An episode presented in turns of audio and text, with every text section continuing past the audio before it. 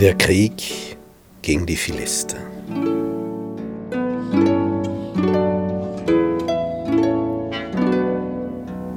Saul regierte 40 Jahre über Israel, wie wir das vom Apostel Paulus erfahren, im 13. Kapitel der Apostelgeschichte, Vers 21. Und er erwählte sich 3000 Mann aus Israel 2000 waren mit Saul in Michmas und auf dem Gebirge von Bethel und 1000 mit Jonathan, das ist der Sohn von Saul, zu Gibea in Benjamin. Nun, die Philister sind also immer eine Bedrohung gewesen. Und solange Samuel lebte, hat Gott das geregelt. So jetzt haben sie einen König. Jonathan, der Sohn von Saul, ist ein un wahrscheinlich tapferer Mann. Der wagt es, einen Wachposten der Philister anzugreifen. Und zwar gibt es so außergewöhnliche Felsen in Israel, die so ganz steil aufragen auf einer Seite wie bei uns oft Burgfelsen und von einer Seite ist ein angenehmer Zugang. Dort hat man entsprechend alles abgeriegelt von den Philistern her, auf diese speziellen hohen Felsen haben sie ihre Wachposten gesetzt. Erstens sieht man von dort weit ins Land und man ist dort oben sehr sicher, denn des Nachts könnte ein Überfall kommen. So, womit die Philister aber überhaupt nicht rechnen, dass Jonathan und sein Waffenträger nicht von der bequemeren Seite hinaufkommen, dort hätten sie keine Chance, denn die ganzen Philister erwarten sie dort. Sie klettern über den steilen Felsen hinauf, wo nie irgendwo jemand erwarten würde, weil man da ja kaum hinaufkommt. Da muss man ja ein guter Kletterer sein. Tja, und Jonathan schafft es, diese Wache dort oben so zu überraschen und auszulöschen. Und von da an wendet sich das Blatt. Was macht inzwischen Saul und Samuel?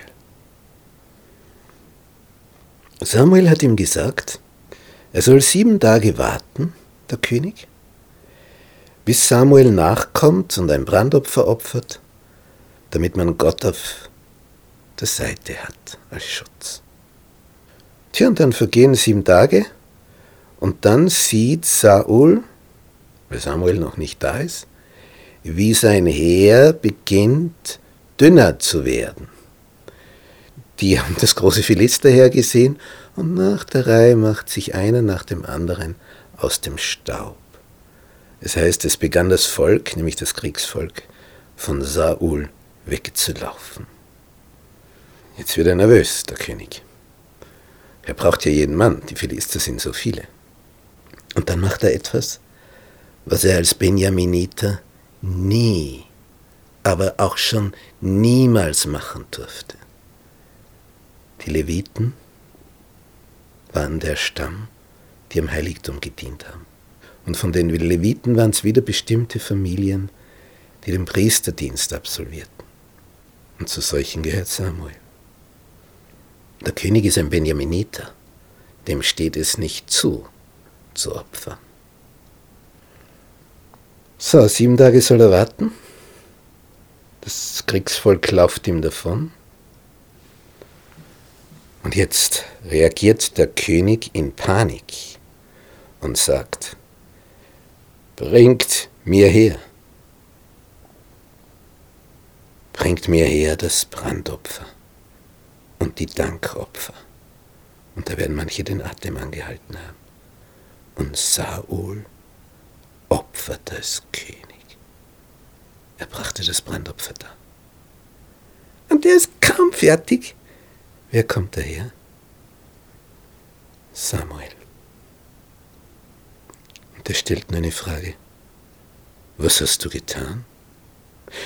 Ich sah, dass das Volk von mir wegzulaufen begann, und du kamst nicht zur bestimmten Zeit. während doch die Philister sich schon in Michmas versammelt hatten, da dachte ich, nun werden die Philister zu mir herabkommen nach Gilgal, und ich habe die Gnade des Herrn noch nicht gesucht, da wagte ich's und opferte Brandopfer. Was sagt Samuel?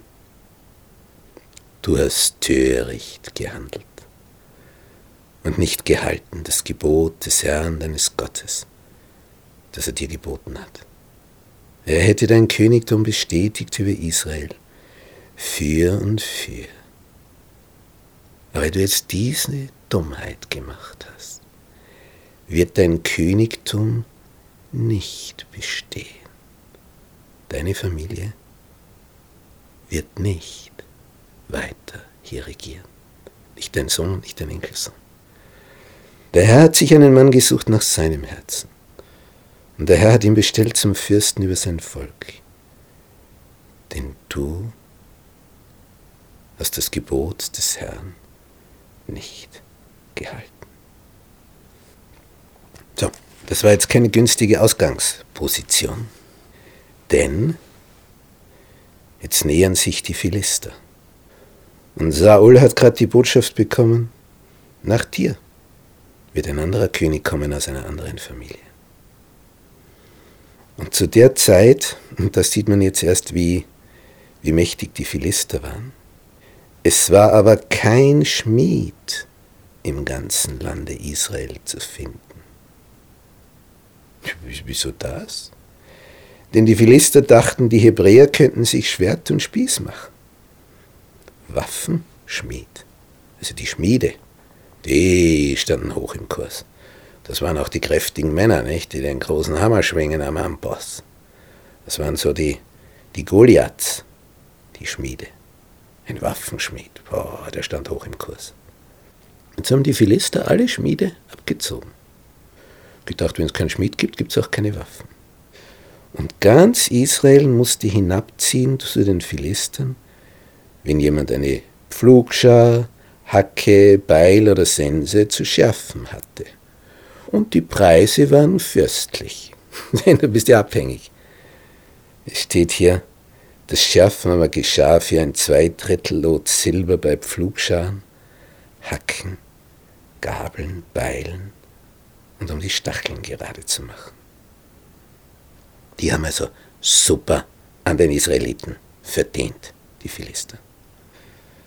Ja, und jetzt kommt die Katastrophe. Vers 22 von Kapitel 13 des ersten Samuelbuches. Als nun der Tag des Kampfes kam, wurde kein Schwert noch Spieß gefunden in der Hand des ganzen Volks, das mit Saul und Jonathan war. Nur Saul und sein Sohn hatten Waffen. muss man sich einmal vorstellen. Die anderen haben halt ihre bäuerlichen Werkzeuge, Dreschflegel und so. Nur der König und sein Sohn hatten Waffen, sonst niemand. Wie willst du da gegen die Philister kämpfen? Und Jonathan wagt es und klettert auf so einen Felsen hinauf, auf diese Felsklippen und vernichtet die Wache dort oben, die völlig überrascht sind, dass Jonathan es von der steilen Seite her geschafft hat. Der Jonathan ist so mutig, der sagt seinem Waffenträger, es ist dem Herrn nicht schwer, durch viel oder wenig zu helfen. Sie sind zu zweit. Und dort oben sind mindestens 20 Mann. Aber es ist die Überraschung auf ihrer Seite. Als die da oben besiegt sind, entsteht ein Schrecken im Lager der Philister. Und die Erde erbebte. Und das Heer von Saul merkt, die Philister fangen an zu rennen.